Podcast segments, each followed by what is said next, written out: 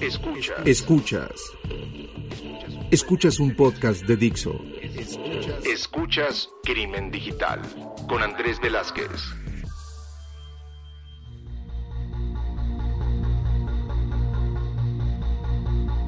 ¿Qué tal amigos? Bienvenidos a esto que es Crimen Digital, su podcast de ciberseguridad, delitos informáticos, todo lo que tiene que ver con cibercrimen. Mi nombre es Andrés Velázquez. Saben que me encuentran en mis redes sociales como cibercrimen. Ya creo que ya lo saben. Aquellos que están escuchando este podcast por primera vez, pues les recomiendo que le den una revisada a los, a los episodios anteriores para que puedan llegar a saber de qué trata y demás. Ya más de 10 años dedicados a esto eh, o dedicándole más bien tiempo a esto.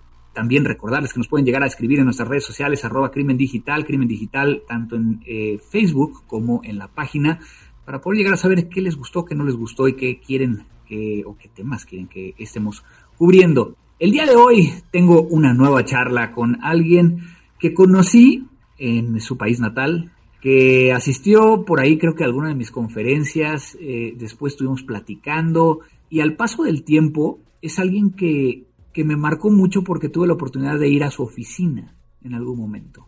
Lo que hace él está en un gremio muy específico y que particularmente en su país es muy específico, pero que la forma en que empecé a entender cómo veía él la ciberseguridad también me, me, permitió llegar a aprender una perspectiva diferente. Y el día de hoy está con nosotros Lucas Coronel. Lucas, muchísimas gracias por estar en Crimen Digital. Andrés, ¿cómo andas? Mil gracias por este, esta invitación que me hace. Para mí es un honor poder estar hablando con vos y ser parte de, tu serie de podcast. Y es una alegría que, bueno, ahora no estemos en, medio de una plática entre cervezas, pero sí de esta manera podemos disfrutar un poco de toda esta cuestión de ciberseguridad que está más que interesante en estos días. Exactamente, y, bueno, como lo hacemos en Crimen Digital, te voy a pedir que por favor te presentes y que dentro de la presentación incluyas cómo es que llegaste a donde te encuentras ahora. Para todos aquellos que nos están escuchando, que a lo mejor pues les interesa saber por dónde pegarle a este tema de ciberseguridad. Ciberseguridad se desarrolló en mí, fue en una época muy particular, ¿no? Yo trabajé, eh, mis inicios fue de soporte técnico, ¿sí? Tengo unos grandes recuerdos en esa época como mesa de ayuda donde conocer lo que es la tecnología y adentrarme en, ayudar a la gente a conectarse a Internet, época te estoy hablando de Dial-Up, ADSL, imagínate los diferentes tipos de conexiones que había en esa época. después eh, me hizo estudiar licenciatura en sistemas para eh, ser consultor y auditor en una empresa grande de, una de las Big Four. Y de ahí me presentaron un proyecto muy interesante en el año 2008 de crear y conformar un CECIRT. Y en ese momento era muy novedoso en Argentina hablar de CECIRT, si bien ya existía un ser nacional, eh, pero en el ambiente privado no era tan conocido. Entonces eh, fue sinceramente de adentrarme en ese proyecto. Y, y antes de que continúes ahí, ¿Cómo te basaste para hacerlo? Digo, obviamente ya estaba todos los documentos de cómo crear un equipo de respuesta a incidentes, a lo mejor de Carnegie Mellon, ¿no? Pero, pero lo que había de ENISA, NIST, este, a lo mejor incluso ISACA, estaba todavía muy pobre, ¿no? Sí, había documentación, la documentación no estaba, hoy hay mucha documentación inclusive en, español y en diferentes idiomas. La documentación fuerte, tal cual me, eh, mencionabas, de Carnegie Mellon, era la fundamental, fue la que se tomó como, como fuerte para conformar todo el equipo, pero lo que más eh, costó fue generar un sentido de comunidad, ¿sí? comunidad entre comillas, ¿no? Porque la creación de un equipo de respuesta para coordinar los incidentes que brinda un servicio a las entidades financieras en Argentina fue hiper novedoso en esa época porque no se compartía información, o por lo menos la información que se compartía en el ambiente de seguridad era muy mínima y no era tan maduro como existía ahora. Entonces, el desafío muy grande fue eso, ¿no? De generar, empezar esa confianza entre las diferentes entidades financieras para que sepan que en seguridad no competimos, sino que colaboramos para que el impacto de un ataque sea eh, el menos posible hacia eh, determinadas entidades, porque hoy un atacante está atacando a determinada entidad, pero en realidad no busca atacar esa entidad, o por lo menos la gran mayoría de las veces no busca atacarla, sino lo que busca es robar dinero. Y si no roba dinero de una entidad, lo va a buscar en otra y así sucesivamente. Ese fue el desafío más grande, además de lo tecnológico, ¿no? Pero el desafío más grande fue generar un sentido de, compartir en un ambiente financiero que en esa época no estaba tan maduro como está hoy y, la información fluye sin problemas. Obviamente ese, ese, ese documento de Carnegie Mellon de 330 páginas, si no mal recuerdo, este, de hecho yo fui a cursos para certificarme ¿no? en, en, esa parte y aún así terminabas y, decías, es una labor titánica. Y digo, antes de que termines de platicar cómo continuaste, a lo mejor me gustaría hacer un pequeño paréntesis que nos preguntan muchísimo, ¿no? ¿Cómo logró y, lograste junto con este equipo de poder llegar a intercambiar información entre los diferentes bancos? Porque yo creo que hay una, una cuestión muy interesante, ¿no? Cuando alguien de seguridad le pide información, otro especialista de seguridad de otra institución, a lo mejor de forma de amigos compartes parte de la información, ¿no? Pero si regresas a la organización le dices, oye, es que yo el banco patito quiero llegar a compartir información con el, banco perrito y este llega el, de jurídico y te dice no vas a compartir nada. ¿Cómo pasar esa pared que nos, nos hace que normalmente no se comparte información? Sí, sí, es verdad lo que decís y no fue informal lo que se hizo, sino que se hizo eh, una reunión con cada responsable de cada institución y no fue que nos fuimos a un bar a tomar una cerveza, no, al contrario, se presentó el proyecto, que era un proyecto serio, que en ese momento era la empresa Banelco, hoy es parte de Prisma, y mm, en ese proyecto se, reunieron las cabezas, los responsables más importantes de cada, eh, de cada organización, y eh, se presentó no solamente la clasificación de información, los procesos, el planning de a cinco años, cómo se iba a conformar el equipo, el presupuesto que se iba a tener, sino el beneficio que iba a existir para cada una de las organizaciones, donde los hicimos partícipe en algo clave que fue la eh, política de clasificación de la información y comunicación de qué tipo de información se iba a estar comunicando a las entidades en forma grupal y a cada una de ellas cuando sucede un incidente. Te pongo un ejemplo, si en algún incidente eh, de phishing eh, se detecta las credenciales que fueron robadas de determinados clientes, esa información por supuesto no se iba a estar compartiendo a todas las entidades, sino que se va a estar compartiendo solamente a la entidad afectada. ¿no? Es un ejemplo que parece eh, muy razonable, pero había que definirlo, pero habían ciertas cuestiones, porque en ese momento un site de, phishing no, se, no querían compartirlo, no querían compartir un site de phishing y nosotros dijimos, mira, es importante poder compartirlo, quizás no en el momento en que está activo, pero sí cuando el caso fue cerrado, para que puedan entender cómo era la metodología, cómo era la URL, cómo era el, patrón que está utilizando el atacante, para que después las demás entidades puedan establecer sus medidas preventivas y eh, estar al tanto a ver si es un mismo grupo de ataque o no. En conclusión, fue hacerlos partícipe en el proyecto, ¿no? Y no ser una entidad que define algo como una normativa madre y así lo tienen que cumplir. Qué interesante. Entonces los bancos se sintieron parte del proyecto y del valor agregado que podían tener de este CECIR financiero. Algo, digo, ya ahorita más o menos platicaste de, Prisma, ¿no? Y, bueno, que ahí es donde sigue tu carrera. Eh, y entonces, a mí me llama mucho la atención en este tema de Prisma, y porque no me había tocado ver cómo la parte de cajeros electrónicos los separaban de cada entidad eh, como tal. Y, a lo mejor, digo, para, para, aquellos que no se encuentran en Argentina y que no saben qué, es Prisma, a lo mejor que nada más que nos comentes, ¿no? Porque es una figura bien interesante fuera que de, los bancos en la parte de cajeros electrónicos. Bueno, Prisma es la, empresa en Argentina, es la empresa número uno en Argentina de medios de pago. Eh, tiene diferentes soluciones en lo que es medios de pago y maneja diferentes servicios y productos que provee. Tiene su billetera virtual, tiene su red de cajeros, que es la red de Banelco, tiene servicios de, pagos de, facturas que se llama Pago Mis Cuentas, tiene em, POS también, que es eh, la POS que es para que utilizan en los comercios, brinda muchísimas, muchísimas eh, soluciones y particularmente lo que es la red de cajeros, en Argentina existen dos eh, fuertes red de cajeros, ¿no? Es la red Banelco y la red Link. La red Banelco es la que brinda desde Prisma a la mayoría de los bancos de índole privada, ¿no? Los, bancos no, gubernamentales, no públicos, son los que pasan por la red de Banelco, ¿no? Los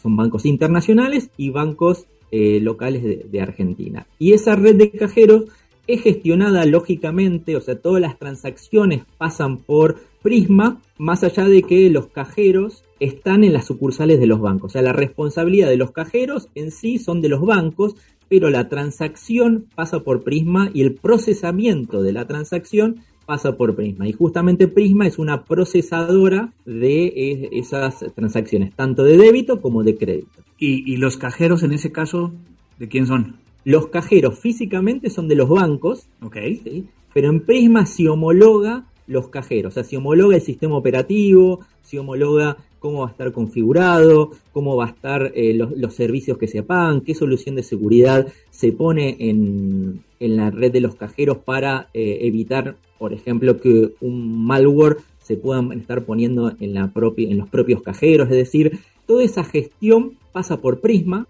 y se trabaja en conjuntamente con los bancos, a diferencia de otros países donde los bancos tienen sus propias redes de cajeros, ¿sí? Bueno, en Latinoamérica no todo es así, pero en la mayoría de los países del mundo cada banco tiene su propia red de cajeros y en Argentina no es así, sino que hay dos redes de cajeros donde hay determinados bancos privados que pasan por la red de Banelco y hay otros bancos de índole gubernamental o públicos que pasan por la red Link, ¿sí? obviamente todo eso puede llegar a traer beneficios, así como algunos otros riesgos, pero no nos vamos a meter en eso. Hoy venimos a platicar de otro tema que creo que es muy interesante desde tu perspectiva, precisamente dentro de este sector. Y es que nos preguntábamos, ¿no? Y antes de empezar a grabar, yo creo que, nos quedó padrísima esta, esta, esta pregunta, ¿no?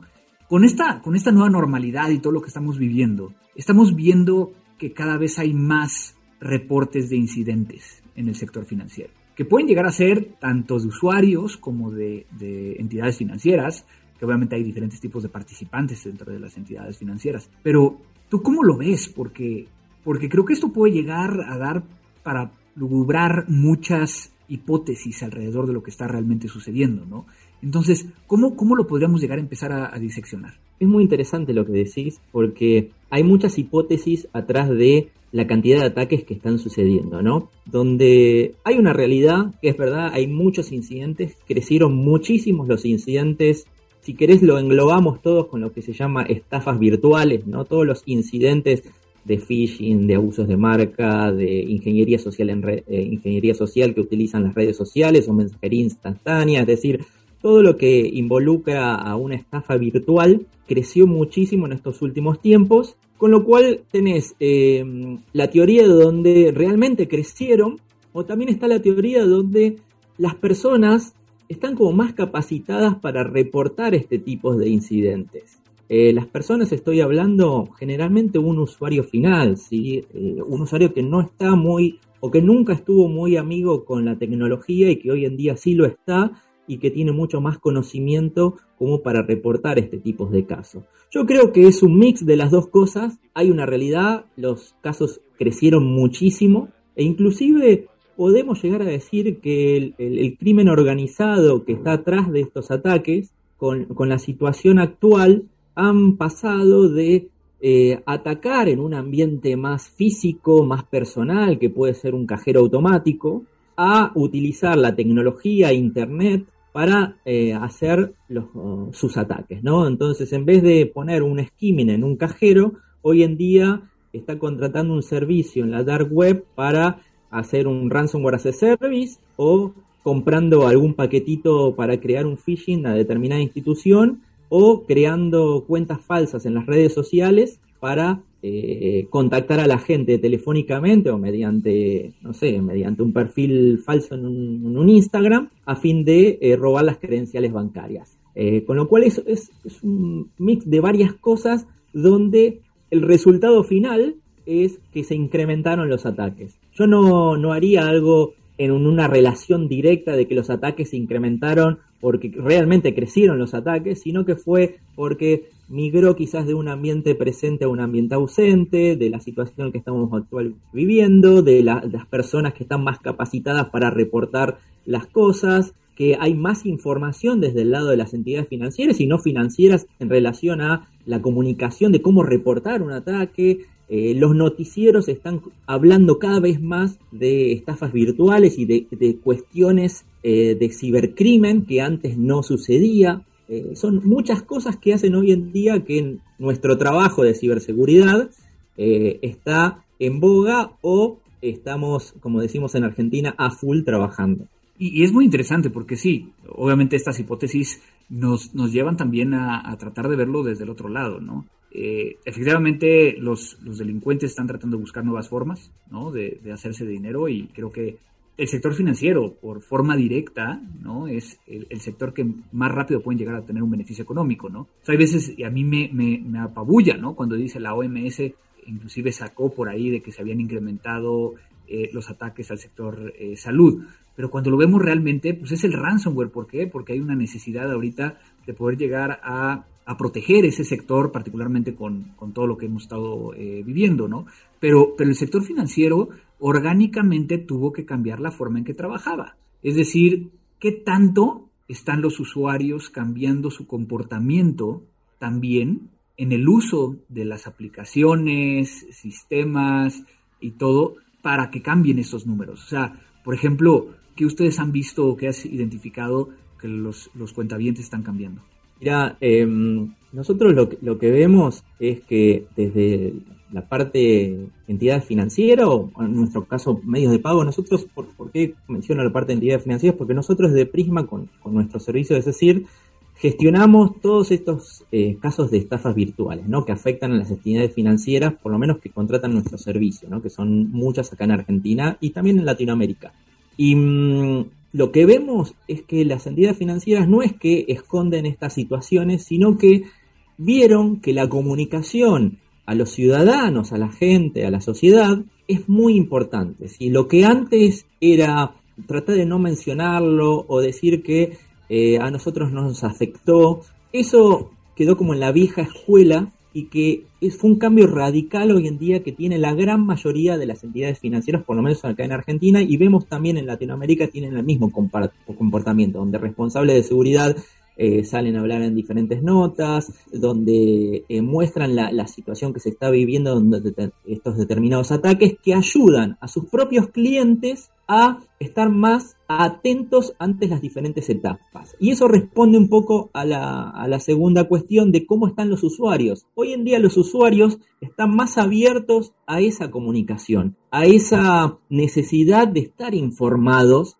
que antes tenían cierto miedo y en virtud a estos nuevos tiempos, los usuarios ya no le tienen miedo a la tecnología. Antes podíamos decir, y mira, este, hoy el, usuario no quiere agarrar un teléfono celular y bajarse la aplicación del banco o de determinada billetera y operar con eso. Hoy el usuario se descarga la aplicación, la quiere utilizar porque hay una necesidad que lo llevó a eso y está muy amigable con eso y ve que es fácil hacerlo. Pero es una mezcla, ¿no? Entre entre es una necesidad, pero también por el otro lado lo que se nos, se nos presentó en el mundo, más el hecho de que muchas de las instituciones financieras dijeron, pues ahora nada más voy a operar por medios digitales, ¿no? Entonces, como que también nos llegó, como habíamos dicho en algún momento, ¿no? Esta transformación digital es gracias al COVID. Entonces, nos obligó a que las personas tuvieran que hacer ese cambio, ¿no? Sí, eh, yo creo que para complementar tu frase, eh, esta transformación digital se aceleró gracias al COVID.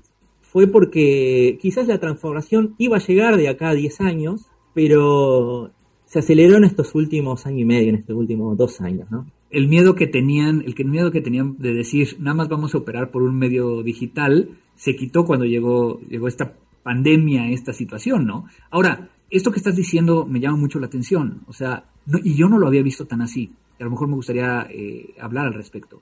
Lo que estás diciendo es que entonces los usuarios ahorita están mucho más abiertos a recibir una noticia de que tenemos un problema o se dio este problema para que tú no caigas, ten cuidado en esto. O sea, digamos que desde esa perspectiva, la afectación a la reputación de una organización eh, dentro del sector financiero tiene menos riesgo por el hecho de estos cambios también? En mi opinión y en lo que estoy analizando y viendo en base a la situación, yo creo que sí afecta menos a la reputación, porque las personas lo que buscan es tener confianza con la institución y qué es lo que está haciendo una institución a la hora de responder ante determinada problemática, ¿sí?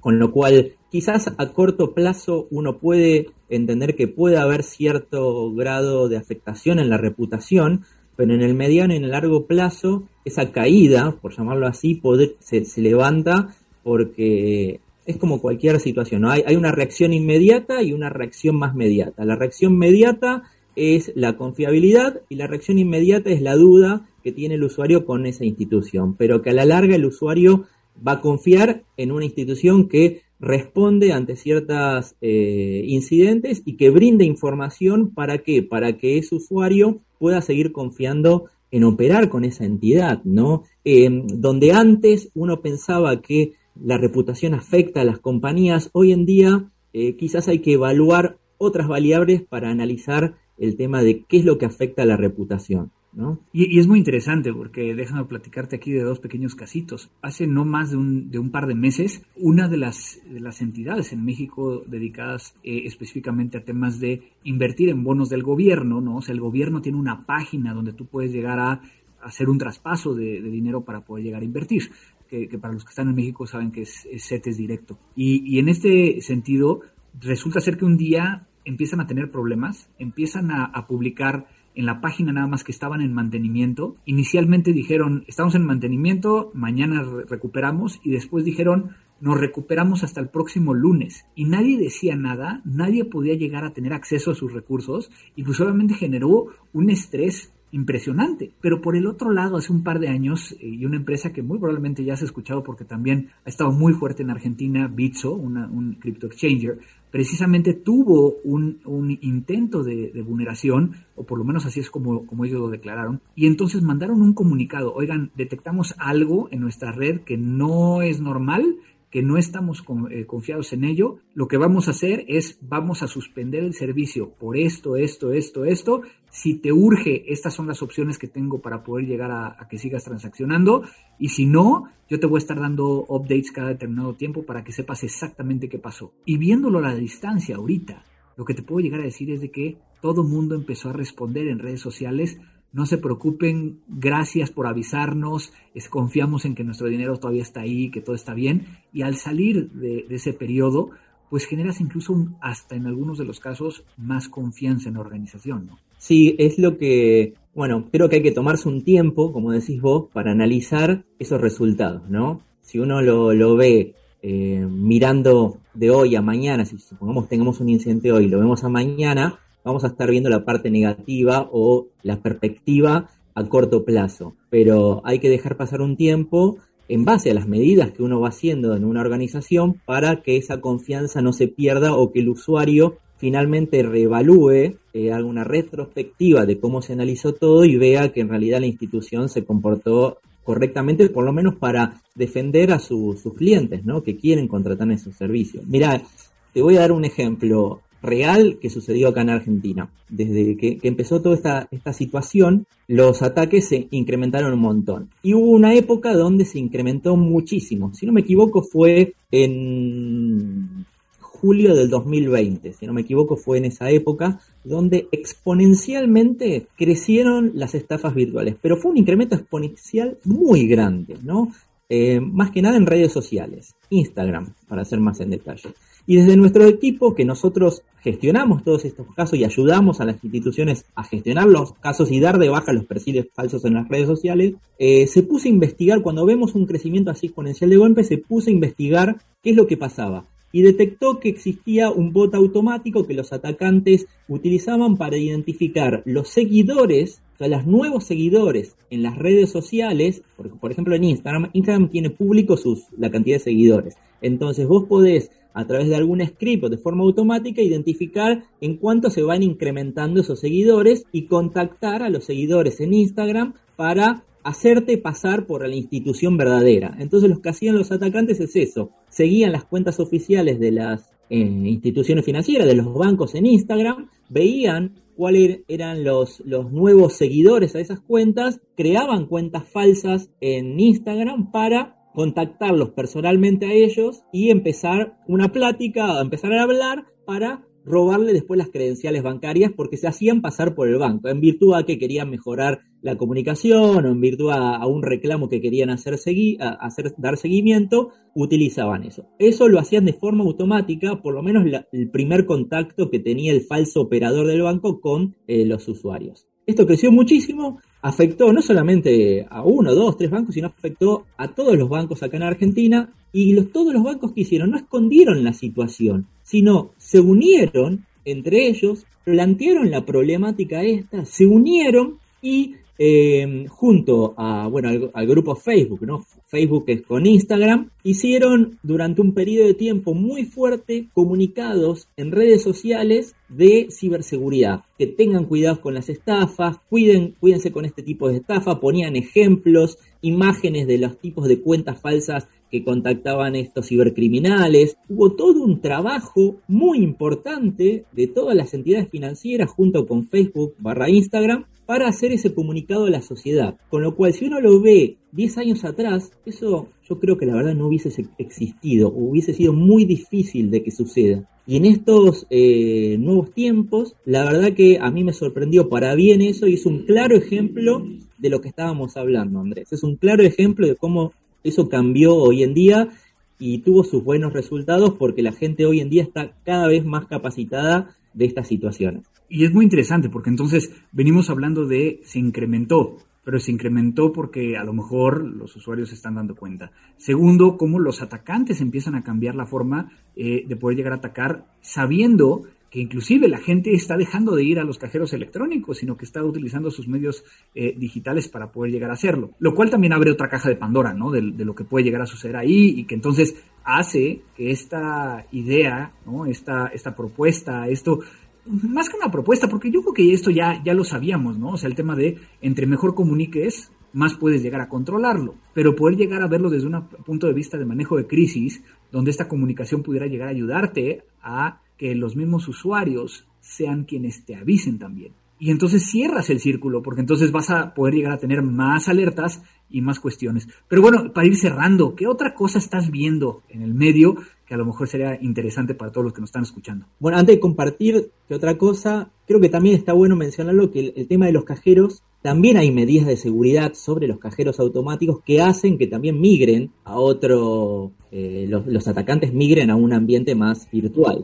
Ya me estaba yo preocupando y yo pensaba que decías que migren los usuarios, ¿no? O sea, estás diciendo que los controles, digo que son controles tanto físicos como lógicos, hacen que los atacantes digan, híjole, a lo mejor voy a tener acceso a, cierta cantidad de dinero. Digo, también es un tema de riesgo, ¿no? O sea, lo que pueden llegar a obtener. La rentabilidad, sí. Exactamente, afectando a un usuario comparado con lo que puede llegar a ver eh, en ese momento en un cajero electrónico, pues a lo mejor ni se compara, ¿no? Tal cual, los atacantes evalúan eso también y en virtud, por ejemplo, los, el chip, ¿no? El chip en las tarjetas de débito eh, que te permiten operar en los cajeros es una de las medidas de seguridad que creció muchísimo y, esa rentabilidad que tienen los atacantes para atacar un cajero, por ejemplo, eh, es cada vez menor, o sea, tienen menos éxito y están migrando a otro. Para cerrar lo que estábamos hablando anteriormente. ¿Y qué es lo que estábamos viendo hoy en día para compartir con, la gente? Es, creo que no es ninguna novedad, pero se alinea a lo que está sucediendo en general en el mundo. Los ataques de, ransomware también nos afectan, no sé si a grandes instituciones, ¿sí? como Prisma o los bancos, pero sí en pequeñas y medianas empresas hay muchísimo. Hay muchísimo y se ven muy afectados porque probablemente el área de seguridad no, esté tan sofisticada, no esté tan madura en esos sectores o el presupuesto sea menor que pueda tener eh, que en una organización más grande y eh, el grado de afectación que tienen estas eh, pequeñas y medianas empresas hace que el ransomware sea sí realmente una de las amenazas más preocupantes que se está teniendo, ¿no? no existe 100% la seguridad, con lo cual nosotros en nuestra compañía estamos todos los días mejorando las medidas para que eso no nos suceda a nosotros o por lo menos que el impacto sea menor, porque vos bien sabés, Andrés, que, que trabajás en forencia, o sea, especialista en eso, que nada es 100% seguro y uno tiene que trabajar para que si nos afecta un incidente sea el del menor impacto posible, ¿no? Y que lo podamos controlar y que no, no afecte la operatividad y la continuidad del negocio de la empresa. Pero eso no quiero dejarlo de lado de mencionar porque realmente sí en Argentina también estamos pasando una situación delicada con respecto a este tipo de amenaza, ¿no? De, del ransomware. Pues muchísimas gracias por darnos esta visión, ¿no? Que, que luego se nos olvida el poder llegar a dar dos pasos para atrás y, volver a entender dónde estamos parados, ¿no? O sea, hablamos de que el riesgo se movió por el COVID y por la pandemia, este, pues sí, pero ¿a dónde se movió? Y hay que verlo desde diferentes puntos de vista, ¿no? Inclusive yo creo que sí llegamos hasta cierto punto a tener cifras alarmistas cuando pues, estas cifras quizá no cambiaron tanto y que lo que sucedió es que lo estamos empezando a reportar como usuarios cada vez más. Por ahí recuerdo de que se incrementó el 600% el, las estafas, según las Naciones Unidas, si no mal recuerdo. Pues dice 600%, pues ¿qué estaban viendo, no? O sea, creo que se aleja de la, de la realidad. Pues Lucas, muchísimas gracias por estar hoy, con nosotros aquí en, en Crimen Digital. Eh, si alguien quisiera llegar a contactarte, seguir la conversación, ¿cómo lo pueden llegar a hacer? Me pueden contactar por LinkedIn, búsquenme, Lucas Coronel yo soy el Cyber Security Manager en Prisma Medios de Pago y soy muy activo en LinkedIn, me parece una red social fenomenal. Eh, soy muy fan de, mi profesión, ¿sí? Eh, me gusta mi profesión, por eso si yo te comparto mi Facebook, la verdad que no, le presto mucha atención al Facebook ni, ni al Twitter, sino que eh, me informo mucho por LinkedIn utilizo mucho para compartir información y me pueden contactar por allí, por lo menos para conocer a quien también les interesa toda esta temática que, es cada vez más linda. Pues muchísimas gracias por, estar hoy con nosotros, eh, Lucas, y espero que nos, veamos pronto, ya sea eh, en algún país de América, en Argentina o en México, pero yo creo que sí, nos queda mucho por qué platicar. Dios quiera, sos muy bienvenido acá en Argentina y por supuesto fue muy gustoso poder eh, presentarte en nuestra oficina, eh, una un linda infraestructura, un lindo edificio que tenemos ahí y actualizarnos por lo menos en diferentes temáticas, amenazas y estar al día, porque tenemos que estar, estar al día de todo lo que sucede, ¿sí? lo que sucede en tu país, lo que sucede en el mundo, lo que sucede en Argentina, para poder estar preparados. Pues muchísimas gracias de nuevo, Lucas. Esto fue la entrevista del día de hoy. Espero que se lleguen también eh, dentro de lo que estuvimos platicando, estas nuevas formas de poder llegar a ver lo que es lo que está sucediendo, cómo piensan los atacantes y que pueden llegar a, también sacar sus propias conclusiones. No me queda más que agradecer a Dixo eh, en la producción, edición de este podcast. Muchas gracias a Vero que se toma el tiempo para que esto quede bonito y bien sonorizado. Eh, mándenos sus comunicaciones a nuestras redes sociales, ya saben cuáles son. Y pues no me queda más que decir que esto fue Crimen Digital. Crimen digital.